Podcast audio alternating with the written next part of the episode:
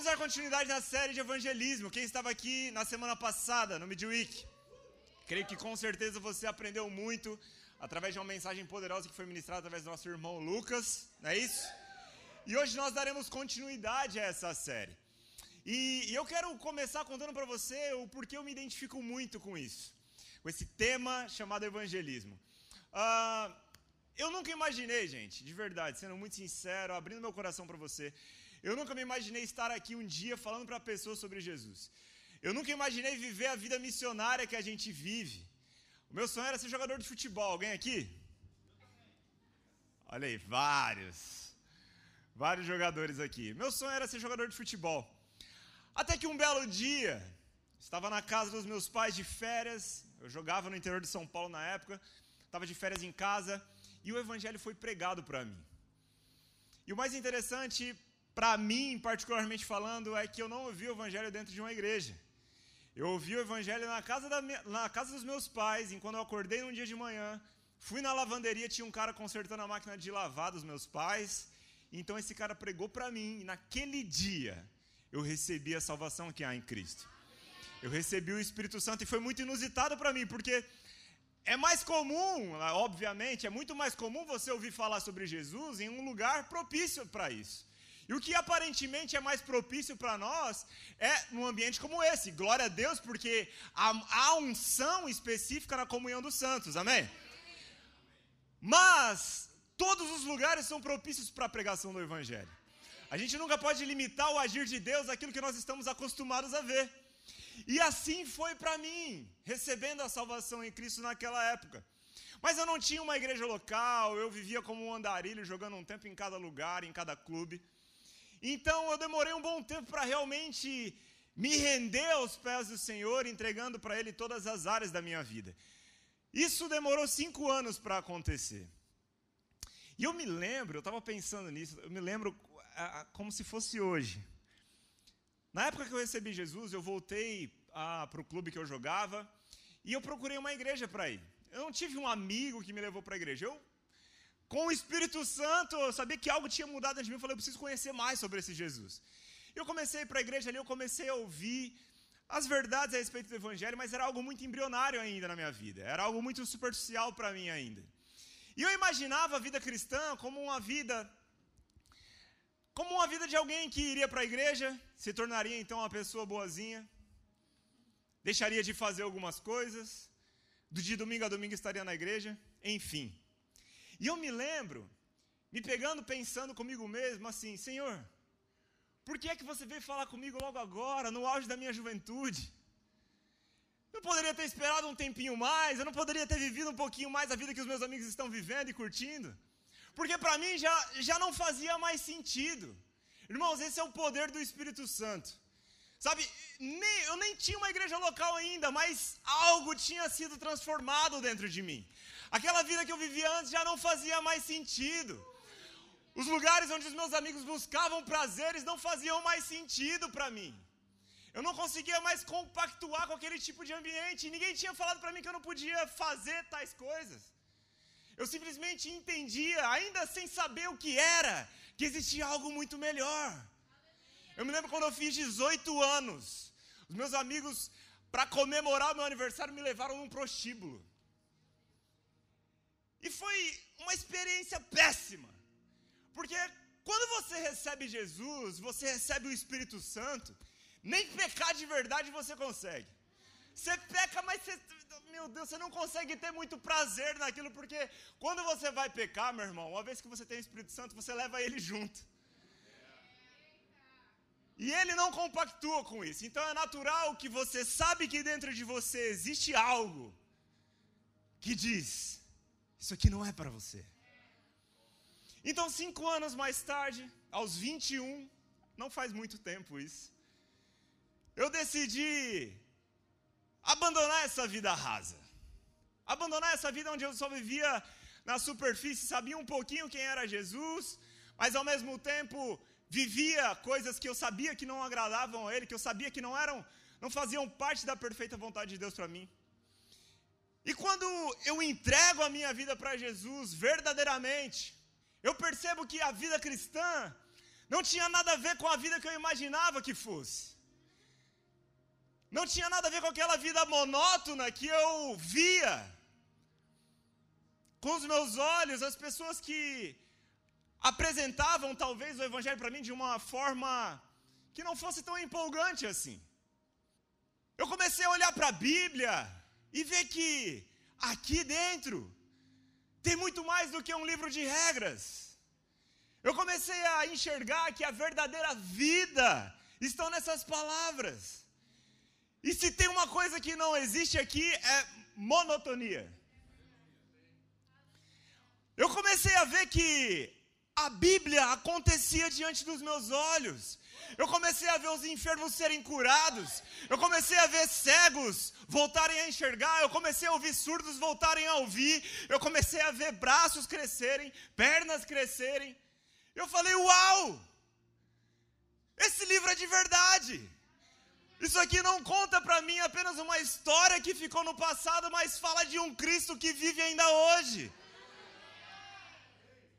Isso foi um choque de realidade para mim, irmãos. E quando eu entendi que o autor dessa mensagem, ele vive ainda hoje, ele comprova que esse livro é verdadeiro.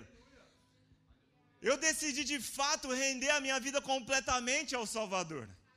E a partir daí ela nunca mais foi a mesma. E quando hoje eu paro para pensar na transformação que Cristo causou na minha vida, e eu vejo que 3 bilhões de pessoas no mundo ainda não ouviram falar sobre ele. Isso gera um senso de indignação em mim. Porque será que eu realmente Será que eu realmente me importo com as pessoas que ainda não ouviram falar sobre ele? Ou será que eu estou tão acostumado e habituado com a minha vida social cristã? Sabe, será que eu creio verdadeiramente que essa palavra ela tem poder para salvar, curar e libertar? Ou será que eu estou vivendo um cristianismo apenas social porque eu me encontro com pessoas que eu gosto na igreja e está tudo bem assim? Isso é questionador para mim, isso é confrontador para mim. Isso me faz todos os dias lembrar que ao abrir os meus olhos, eu também preciso pensar além do meu próprio umbigo. Sabendo que existem pessoas que ainda não tiveram um encontro com essa verdade. Sabendo que existem pessoas caminhando para o inferno. E ainda não tiveram a oportunidade de ter um encontro com o Salvador. Sabe, isso move algo dentro de mim, é isso que me move todos os dias. E é isso que eu quero compartilhar com você nessa noite. Sabe o que nós vamos falar aqui hoje? Muito provavelmente não é novidade para você. Muito provavelmente os seus ouvidos já ouviram muito do que falaremos aqui hoje. Mas que o Senhor abra os nossos olhos para que nós possamos enxergar aquilo que ainda não enxergamos. Que o Senhor abra os nossos olhos para que nós possamos verdadeiramente ver aquilo que ainda não vimos. Que Ele nos leve a um local onde ainda nós não estivemos um local de dependência completa de Deus, um local onde Deus é verdadeiramente necessário na nossa vida, um local onde se não fosse por Ele, um local onde se não fosse por Ele, meus irmãos, tudo estaria perdido. É nesse local que eu quero estar todos os dias. Sabe, um grande homem de Deus, Billy Graham, ele deu uma declaração em um dos seus livros que quando eu li isso impactou demais a minha vida. Ele disse assim: "Hoje, se 95% Hoje, se o Espírito Santo fosse retirado da igreja, é muito provável que 95% das atividades continuariam sendo feitas. Na igreja primitiva, na igreja de Atos, 95% das coisas que eram feitas eram completamente dependentes do Espírito. E eu chuto 100, tudo bem? Mas isso é para trazer uma reflexão para o nosso coração. Será que nós estamos vivendo uma vida onde verdadeiramente Deus precisa aparecer? Porque é por isso que eu gosto de evangelismo. E é nesse local que Deus nos convoca para estarmos todos os dias com Ele. Era nesse local que os discípulos caminhavam. Era nesse local que Jesus caminhava. Ele vivia uma, uma vida completamente independente do Espírito. E foi isso que os discípulos entenderam. Eu quero que você abra sua Bíblia comigo. Lá em Atos, no capítulo 3, nós vamos passear aqui um pouco no início da história da igreja, amém? Você está pronto? Glória a Deus. Atos 3, capítulo 3, versículo 1. Certo dia, por volta das três da tarde, Pedro e João foram ao templo orar. Um homem, aleijado de nascença, estava sendo carregado. Todos os dias ele era colocado ao lado da porta chamada Formosa, para pedir esmolas a quem entrasse no templo. Quando ele viu que Pedro e João iam entrar, pediu-lhes dinheiro. Pedro e João se voltaram para ele. Olhe para nós, disse Pedro. O homem fixou o olhar neles, esperando receber alguma esmola. Pedro, no entanto, disse: Não tenho prata nem ouro, mas lhes dou o que tenho. Em nome de Jesus Cristo Nazareno, levante-se e ande.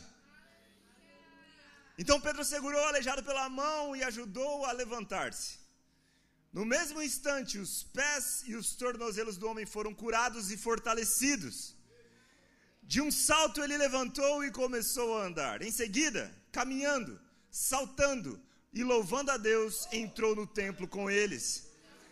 Quando viram caminhar e ouviram louvar a Deus, todos perceberam que era o mesmo mendigo que tantas vezes tinham visto na porta formosa e ficaram perplexos.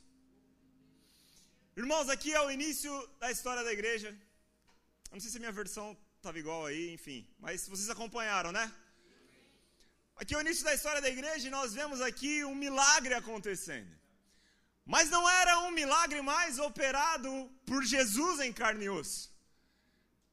Era um milagre que foi operado através de um dos seus discípulos. E a grande verdade é que o Evangelho chegou até nós, porque pessoas como os discípulos de Jesus se colocaram à disposição para pregar o Evangelho. O Evangelho chegou até nós por causa de uma grande obra de Deus. Mas será que eu creio nisso de todo o meu coração? Será que eu vou me surpreender quando eu chegar diante de Jesus e ver que na verdade era tudo real? Eu não quero chegar diante do Senhor e falar, Senhor, eu acreditei, mas nem tanto assim. Eu acreditei que você morreu por mim, eu acreditei o suficiente para herdar a salvação, mas não o suficiente para cooperar com a salvação de outros. Sabe, irmãos, se essa palavra é verdadeira para nós, se ela realmente é real para nós, nós não podemos passar uma vida dizemos que acreditamos que Cristo morreu por todos, sem pregar o Evangelho. Nós não podemos viver uma vida dizendo que acreditamos que Cristo cura, sem orarmos pelos enfermos. Não podemos viver uma vida dizendo que acreditamos que Ele é o nosso provedor, sem nunca pisarmos para fora do barco. Afinal de contas, irmãos, se não for Ele na nossa vida, quem será? Se não for por Ele que nós vivemos, por quem será? Se não for Deus na nossa vida, irmãos, o que seria de nós? E aqui, dentro desse contexto, os discípulos começaram a dar sequência na obra que Jesus tinha pedido para que eles dessem. Na verdade, não foi um pedido, foi uma ordem. Jesus ordenou que eles fossem e eles, cumprindo a ordenança de Jesus, eles começaram a ir. Só que quando eu olho para a vida de Pedro, eu vejo que esse é o mesmo homem que, olhando para trás na história dele, era aquele que tinha negado Jesus três vezes. Era o mesmo homem que tinha voltado a pescar depois que Jesus morreu. Mas era o mesmo homem que, em Atos 2, prega e três mil pessoas se convertem. É nítido que algo tinha acontecido na vida dele. É muito nítido que houve um antes e depois na vida de Pedro. E eu quero falar com você nessa noite sobre o grande segredo do evangelismo. O segredo que eles entenderam e o segredo que nós precisamos entender e renovar nossa mente nesse entendimento todos os dias.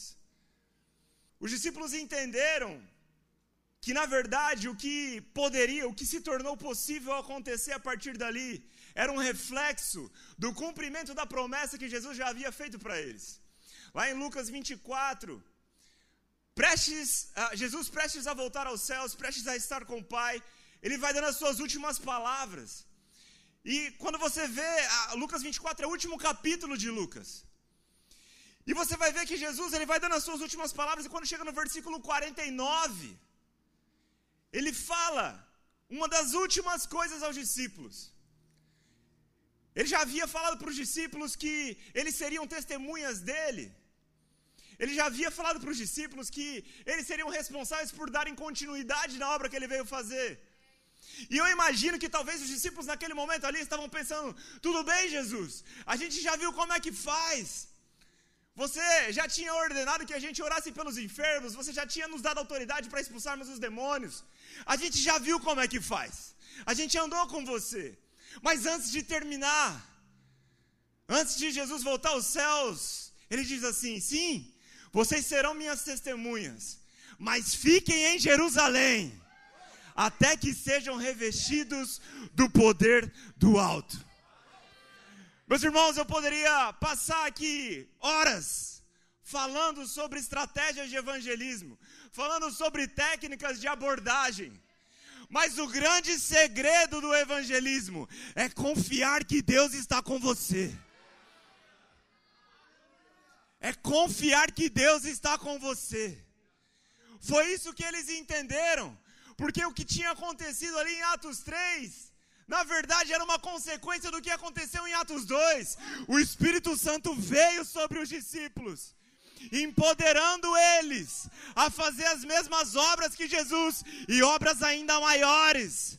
Quantos aqui já são revestidos pelo poder do alto?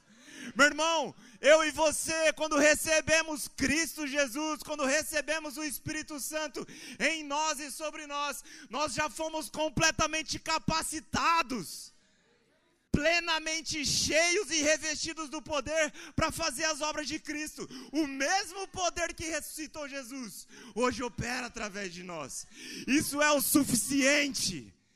Isso é o suficiente para que nós nos coloquemos à disposição desse poder, para que simplesmente Deus faça o que Ele quer fazer.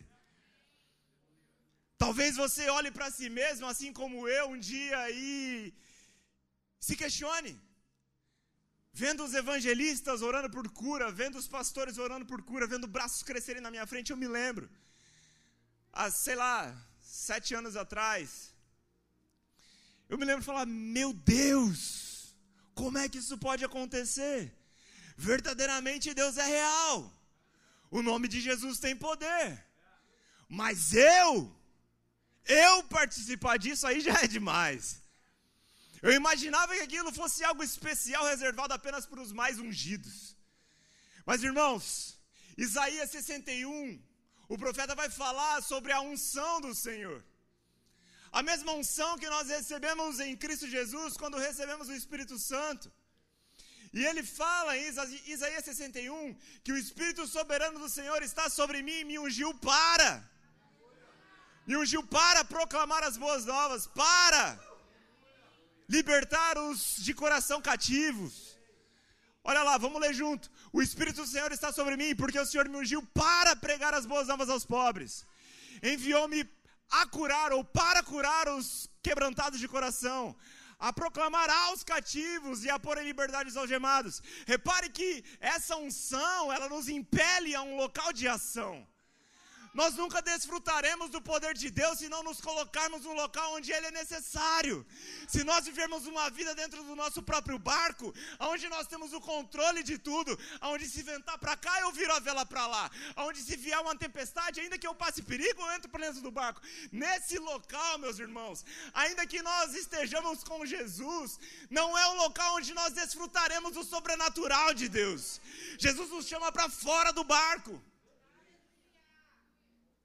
onde é necessário que Deus apareça. A promessa de que Ele estaria conosco, ela foi declarada por Jesus para aqueles que estariam constantemente em situações impossíveis. Em situações impossíveis. Se o evangelho fosse algo que nós pudéssemos administrar com as nossas próprias mãos, meu irmão, aonde estaria o poder para salvar, curar e libertar dele? Aonde estaria? Mas graças a Deus, que nós vivemos na dependência completa de um poder que não provém de nós. Agora, o quão, o quão essa dependência é real na nossa vida. A verdade é que Deus ele deseja se mover através de nós em todos os momentos. Mas será que os nossos olhos estão abertos para o que Ele pode fazer a qualquer momento? E parando para pensar nisso, eu, eu, eu, reflito em vários, vários momentos da minha vida em que, ao abrir os meus olhos, eu vi que Deus poderia fazer algo. Eu me lembro de uma vez, vou dar um exemplo daqui do Rio de Janeiro. É, eu, eu, eu gosto muito de futebol. Então, assim, eu sou Corinthians. Mas eu vou no jogo de qualquer time. Entendeu? Então eu estava aqui, era Campeonato Brasileiro, tinha torcida ainda nos estádios, que em breve vai voltar, porque eu gosto de ir no estádio, em nome de Jesus. É, e eu, tava, eu fui esse jogo do Flamengo. O time do Flamengo estava bom, eu falei, vou lá prestigiar, vou ver, vou ver a atmosfera do Maracanã, enfim, fui lá. E eu fui de metrô. E eu me lembro que quando eu estava voltando do estádio, é, é porque arriscado de metrô não sabia. É. Tinha 60 mil pessoas no estádio, cara. Era uma loucura. E aí, voltando no metrô, mas assim, eu já tinha frequentado muito ambiente de estádio, então eu tava ligado assim, em coisas que poderiam acontecer, entendeu? Aí eu tava, tava no metrô e, e assim, o jogo tinha sido meio-dia. Tipo assim, um, o sol tava muito quente, muito, não tinha nenhuma nuvem no céu. Muito calor. E eu voltei, eu estava voltando para casa exausto, estava muito cansado. E eu estava escorado na, na, na, porta do metrô, assim, com as mãos no, no, no, negócio, no apoiador de mão, enfim. Quase morto! Mas estava vivo, em nome de Jesus. Aí, abriu a porta do metrô e eu me lembro. Abriu a porta do metrô, eu levantei os meus olhos e entrou uma galera. E eu reparei que entrou uma mulher chorando. Ela estava com lágrimas nos olhos. E naquele momento eu fiquei olhando para aquela mulher, e aí é aquele momento em que Deus começa a falar com você, mas você está com preguiça. Só eu ou não? Tudo bem se você nunca passou por isso, mas estou aqui abrindo meu coração para você, tudo bem? Não é todo momento que você deseja ansiosamente ver Deus se mover através de você. Nós precisamos nos colocar nesse lugar e isso custa algo para nós. E Deus começou a falar comigo a respeito dela, tipo assim, ele queria, na verdade ele começou a sinalizar que ele queria me mostrar algo. E eu queria desencontrar o meu olhar dela. Tipo assim, Deus não fala comigo não, estou muito cansado, estou muito cansado aqui. Mas eu abri os meus olhos e eu só conseguia ver essa mulher. E ela andou e os meus olhos não saíam dela. Eu falei, tudo bem. Pode falar o que você deseja que eu fale. Se você quiser que eu fale algo para ela, estou aqui à disposição. E eu fui falar com essa mulher. Ela sentou, ela tinha sentado no banco, eu agachei assim do lado dela e falei: Oi, olha, Deus me mandou aqui para falar algo para você. Você quer escutar? Ela, quero. Então, naquele momento, me veio uma palavra de conhecimento a respeito da vida dela. Compartilhei o amor de Deus com ela. Aquela mulher ficou em prantos. E foi algo muito preciso na parte de Deus, porque poucas estações depois aquela mulher levantou e saiu. Mas antes disso, ela recebeu Jesus. Mas sabe, eu poderia ter deixado passar. Eu poderia não ter feito nada. E na verdade, quando eu fui falar com ela, eu nem tinha nada específico para compartilhar com ela. Mas o, a nossa ação de pisar para fora do barco, meus irmãos, faz com que Deus coloque o chão para nós pisarmos. A nossa fé que nos tira do barco é a fé que Ele precisa para nos trazer, para nos fazer andar sobre as águas para fazer nós enxergarmos aquilo que só Ele pode fazer. Um outro dia, a gente fez uma viagem para a Inglaterra, foi uma viagem planejada por anos e a gente conseguiu realizar esse sonho. Nós estávamos andando em Manchester, uma cidade interior de, de, da Inglaterra. E eu gosto de orar por cura porque eu percebo que existe uma oportunidade, uma janela muito grande que se abre para você pregar o Evangelho. Porque quando a pessoa ela é curada, e, e, eu vejo que acontece de muitas pessoas que nem creem em Jesus, elas são curadas por causa da fé que opera através de você, por causa do poder que há no nome de Jesus. Ali abre-se uma janela muito grande, porque é evidente que os milagres apontam para Deus. E a gente estava andando na praça e veio um cara mancando na nossa direção. E ele vinha mancando, mancando e veio vindo. Aí eu falei para ela, ó, esse cara tá vindo aqui. E ele tá mancando. Só que tem um detalhe. O meu inglês, principalmente o meu, dela é um pouco melhor. Mas o meu inglês é nível sobrevivência. Eu sou cara de pau suficiente para falar errado, mas para sobreviver. Você tá entendendo? Vai melhorar isso em nome de Jesus. E eu preciso me dedicar. E eu vou fazer isso. E aquele homem chegou pedindo dinheiro, a gente tinha uma moeda. E eu não sei explicar o que eu falei para esse homem. Mas eu consegui fazer com que ele entendesse que eu estava interessado na dor dele. Eu não, você não lembra o que eu falei? Você lembra? Enfim, o que está acontecendo aí no seu pé? Tá doendo? Aí ele, ah, falou que sim. Aí eu, posso orar por você? Can I pray for you? Ah, oh, moleque. Aí ele, aí ele, yeah, yeah, ok. Coloquei as mãos no pé dele.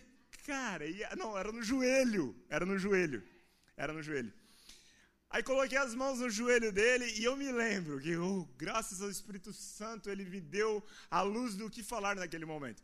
Porque eu poderia orar em português, mas eu estava em terras estrangeiras. E era importante que ele entendesse em nome de quem eu estava orando. Era importante que ele entendesse quem operaria através da minha vida. E eu coloquei as mãos no joelho dele e ordenei: Pain! Out now! Out now! In Jesus' name! E aí eu olhei para ele. Eu olhei para ele e falei: Move! Move! Aí ele começou a mexer a perna. E ele começou a mexer a perna e ele mexia a perna e olhava para mim. Aí ele mexia a perna e olhava para mim. Aí ele olhou para mim e falou assim: What you do it? What you do? O que você fez? O que você fez? E meu irmão, naquele dia eu entendi que o nome de Jesus opera, ainda que não seja na nossa própria língua. Naquele dia eu entendi que esse nome, ele está acima das fronteiras. Naquele dia eu entendi que verdadeiramente A realidade celestial, ela é muito superior à nossa. Eu não sabia nem falar a língua daquele homem, mas o nome de Jesus foi poderoso para operar na vida dele. Aí a Espírita Santa entrou na conversa e começou a pregar para ele também. E aquele homem recebeu Jesus ali na praça em Manchester, um lugar completamente frio espiritualmente. As pessoas são completamente céticas, ele não acreditava em Jesus. Mas através de um milagre, de algo que Deus operou na vida dele, ele pôde provar do poder de Deus. E Deus deseja usar cada um de nós da mesma forma. Só depende da nossa predisposição em estarmos nesse local de dependência. Foi isso que os discípulos entenderam. Que a dependência não está no local onde você está. Você pode estar na igreja. Você pode estar ali na esquina, num bar. Você pode estar na sua faculdade, no seu trabalho. A dependência está na, na presença que você carrega. Uau! Por causa disso, por causa de pessoas que entenderam isso, o Evangelho chegou até nós. E vendo o espanto das pessoas, qual foi a resposta de Pedro para eles? Vendo a, qual era o ambiente ali, meus irmãos? Eles tinham matado Jesus. O esperado era que os milagres cessassem. E eu imagino o questionamento, principalmente dos líderes religiosos. Nós crucificamos aquele homem. Nós vimos ele morto. O homem que operava milagres não está mais aqui. Como que esse pescador vem e opera um sinal diante dos nossos olhos. E Pedro se vira para a multidão, você pode ir, vai, vai lá para o versículo 12, Atos 3, 12. Pedro, percebendo o que ocorria, dirigiu-se à multidão. Povo de Israel, por que ficam surpresos com isso? Porque olham para nós como se tivéssemos feito esse homem andar por nosso próprio poder ou devoção. Olha, isso aqui já escandalizaria muita gente. Ele estava falando: por que vocês estão olhando para a gente? Não tem nada a ver com a gente. Não, tem, não é nem porque eu oro. Não é nem por causa da minha própria devoção. Esse homem foi curado pelo poder que há no nome de Jesus. Vai lá para o versículo 16, ele continua dizendo assim: pela fé no nome de Jesus. No nome de Jesus, esse homem que vocês veem e conhecem foi curado. A fé no nome de Jesus o curou diante dos seus olhos. Meus irmãos, essa é a melhor estratégia para o evangelismo.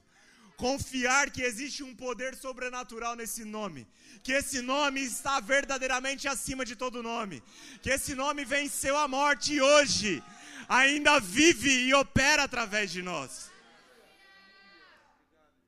Em Atos 5, você vai ver na continuação, dentro desse mesmo contexto, Pedro e João continuaram a pregar o Evangelho, e isso expressava, representava um grande risco aos líderes religiosos da época, porque à medida que os discípulos pregavam o Evangelho, eles iam ganhando autoridade sobre o povo, ganhando influência sobre o povo. Muitos começaram a seguir eles, e por, com medo desse, dessa, dessa progressão do ganho de influência deles, os líderes religiosos da época chamam Pedro e João para conversar e falam assim: ó, para, para o que vocês estão falando, para o que vocês estão fazendo, parem de falar que Jesus ressuscitou do, dos mortos, parem de falar sobre esse Jesus. E aqui tem uma grande chave, porque um grande teólogo, um muito sábio, chamado Agostinho, ele disse uma frase que percorre até hoje, que é assim: é, mais ou menos assim, pregue o tempo todo e, se necessário, use palavras. Isso é, isso é muito poderoso. Porque a verdade é que se nós abrimos as nossas bocas para falar algo que nem nós vivemos, aquilo que sai das nossas bocas não tem poder nenhum. Não carrega autoridade, porque se não transformou nem a nossa vida, por que vai mudar de alguém? Mas a verdade é que nós também, ao mesmo tempo, não podemos nos esconder atrás dessa frase. Nós não podemos nos esconder em um local onde nós expressamos Jesus com a nossa vida, mas não pregamos o Evangelho. Eles poderiam, irmãos, fazer, estar fazendo ações de amor aqui nesse tempo. Eles poderiam estar atendendo os necessitados, eles estariam fazendo aquilo que Jesus pediu para eles fazerem. Mas Jesus também pediu para eles pregarem. Nós temos que abrir a nossa boca para falar que em Cristo há a ressurreição dos mortos. Que em Cristo nós passamos da morte para a vida. A grande verdade é que o mundo, ele tá tudo bem com paz e amor. Se as nossas ações expressarem paz e amor, todo mundo aceita. Mas pregar o evangelho representa uma ameaça. Por isso que eles falaram: parem de falar. Parem de falar no nome de Jesus.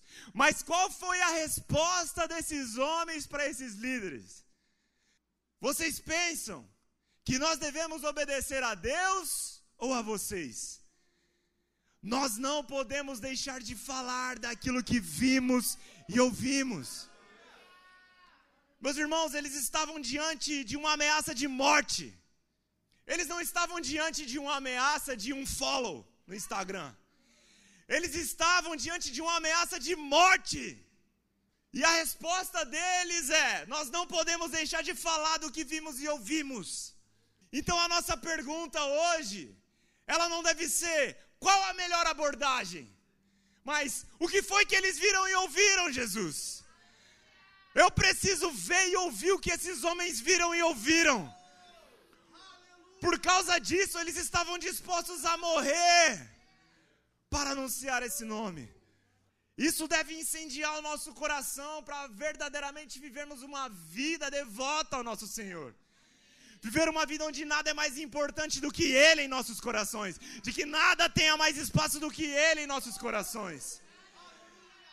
O segredo é que eles viram que Jesus tinha trilhado um caminho e eles estavam apenas seguindo uma ordem que Jesus já tinha dado a eles.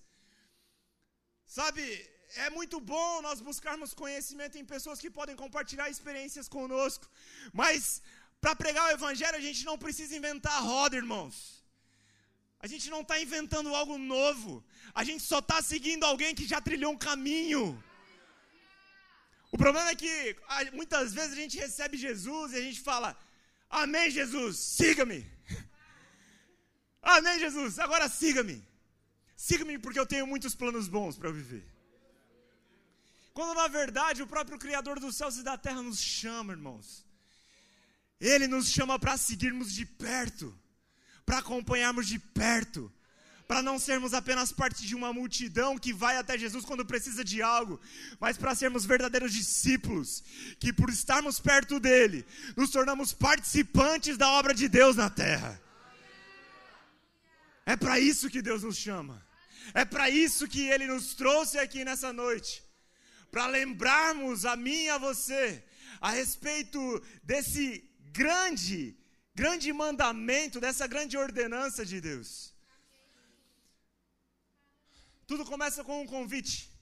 Jesus chega até os discípulos e dizem para eles: sigam-me. E termina com vai. Começa com vem e termina com vai. O único momento que Jesus pediu para que nós ficássemos foi até que fôssemos revestidos do poder. Agora, irmãos, nós não precisamos mais de uma ordem. Nós não precisamos mais sentir algo muito específico para talvez um dia abrirmos a nossa boca para pregar o evangelho. Sabe, não foi um pedido de Jesus. Ele não falou para nós assim, irmãos, meus, quer dizer, irmãos filhos, sei lá. Filhinhos, se um dia vocês acordarem com vontade, preguem o evangelho. Não! Ele ordenou: vão ao mundo inteiro, preguem o evangelho, imponham as mãos sobre os enfermos, purifiquem os leprosos, expulsem os demônios, libertem os cativos, e a ordem continua ainda hoje. É para nós, irmãos, é para nós. Eu já estou encerrando, meu tempo acabou, né? Eu sei disso, tudo bem. Eu quero, antes de fechar, só contar algo para vocês. Porque sempre que nós abordamos esse tema, sempre, toda vez que eu, abro uma caixinha de pergunta no Instagram, quando eu sento com alguém para conversar, rotineiramente esse, essa pergunta vem. Beleza, Lucas. Mas, e se não acontecer? E se eu falar, e se eu pregar e não aceitarem Jesus? E se eu orar e os enfermos não forem curados? Eu poderia falar sobre várias histórias para você de Testemunhos que deram certo. E o dar certo do que eu estou falando aqui é que as pessoas foram curadas, receberam Jesus. Mas eu quero compartilhar algo com você. Teve um dia que recebi uma ligação da minha esposa dizendo para mim que a mãe dela estava passando mal no trânsito. Que um policial tinha ligado para ela dizendo para ela que era para ela ir para lá, porque a mãe dela não estava bem. E eu estava no trabalho, peguei um Uber, fui para lá, cheguei lá, estava um cenário de terror. Ambulâncias, carros de polícia, minha sogra estava dentro da ambulância. E eu cheguei lá, sem saber muito o que estava acontecendo, mas sabendo que bom não era. E ainda que, sem saber o que poderia acontecer, o único desejo no meu coração era poder tocar nela e orar por ela. E eu fui tentar entrar na ambulância, a ambulância balançando, eu fui tentar entrar na ambulância. E os policiais fizeram um cordão na frente da ambulância, não deixaram entrar. Falaram, vocês não podem entrar aí. Se abrir essa porta aqui, a mídia vai expor a sua família. Fica aí. Mas eu preciso orar por ela. Ora daí de fora. E, irmãos, eu passei os 20 minutos mais agoniantes da minha vida, orando pela minha sogra do lado de fora. 20 minutos se passaram, a porta se abre.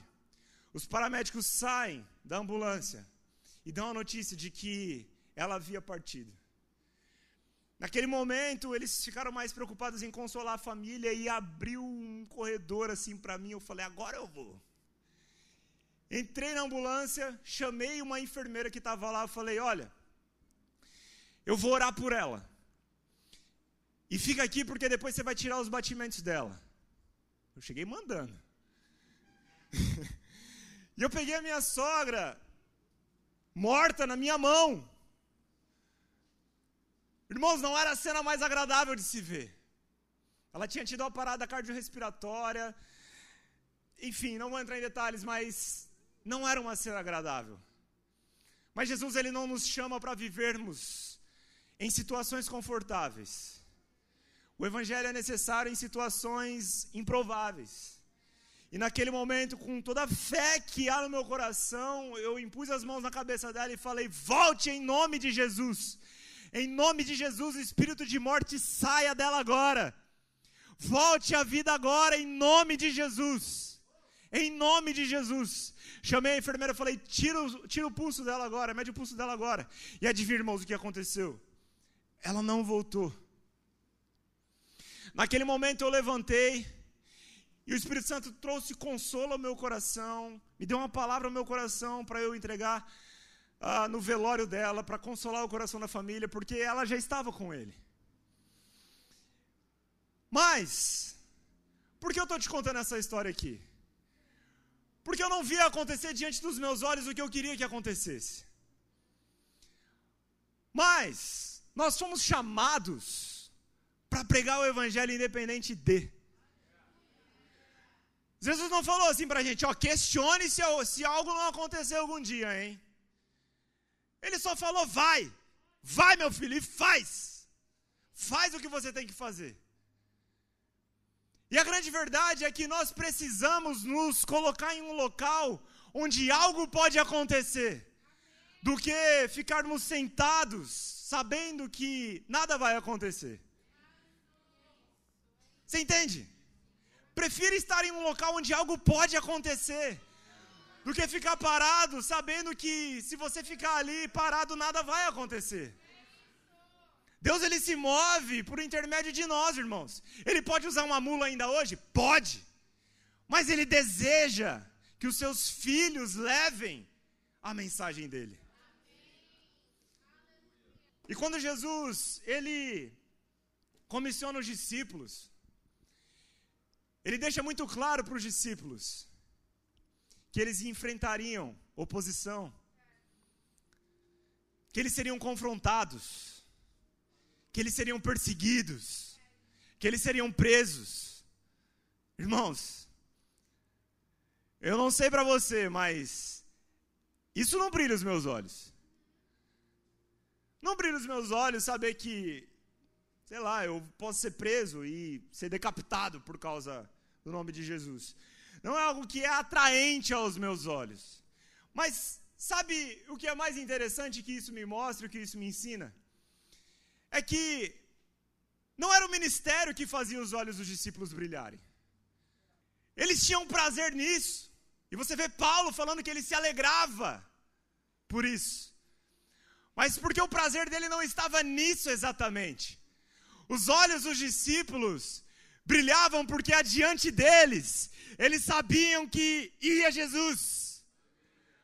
Os olhos deles brilhavam porque eles sabiam que estavam seguindo o Mestre. E porque eles estavam seguindo o Mestre, irmãos.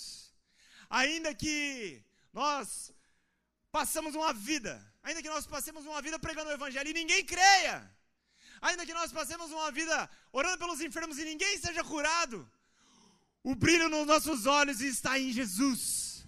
O brilho nos nossos olhos está em que existe alguém que morreu por nós, que nos salvou na cruz, que nos libertou de todo pecado, que nos transportou do império de trevas para o reino do Filho do seu amor. E porque nós sabemos que, ainda que provemos da morte física aqui nessa terra, nós estaremos em um local com Ele. E é um prazer para nós participarmos daquilo que Ele está fazendo na terra. Isso deve brilhar aos nossos olhos, irmãos, independente do que aconteça ou deixe de acontecer. Os nossos olhos devem estar fixos em Cristo. Ele é suficiente.